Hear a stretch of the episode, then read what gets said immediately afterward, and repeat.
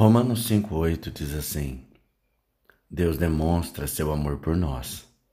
Cristo morreu em nosso favor quando ainda éramos pecadores. Eu quero falar com você sobre o dom da graça de Deus.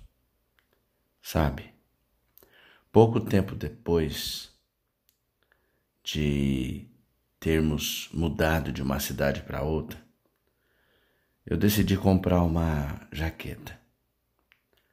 Próximo à prateleira, eu percebi que estava ao lado de um cidadão bastante conhecido.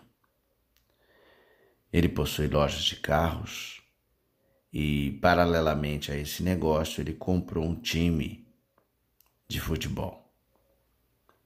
Trocamos cumprimentos, falamos de amenidades ele me contou sobre seu irmão, que é pastor, e eu lhe falei da minha felicidade por morar ali, naquela cidade. Depois de alguns instantes, voltamos às compras. Eu escolhi minha jaqueta, fui ao caixa para pagá-la e recebi a seguinte informação: Sua jaqueta já foi paga. O homem com quem você estava conversando pagou a sua conta. Pense no que aconteceu comigo. Eu estava em dívida.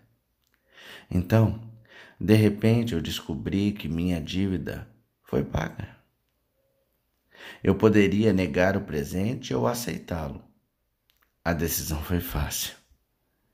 Aquele que deu o presente tinha muitos recursos para arcar com a compra daquele casaco.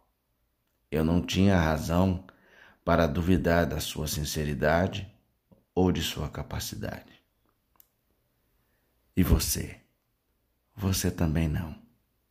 Deus tem ampla habilidade para amar e cuidar de você. Basta você aceitar o dom da graça de Deus. Pense nisso. Oremos.